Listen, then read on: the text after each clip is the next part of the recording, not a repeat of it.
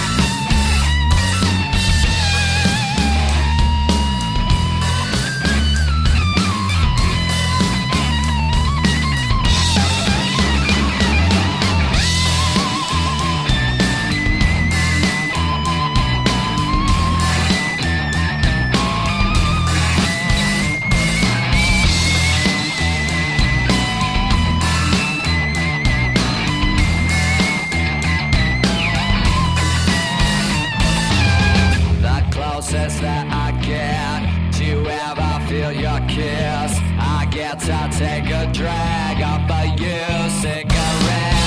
All I wanted was you.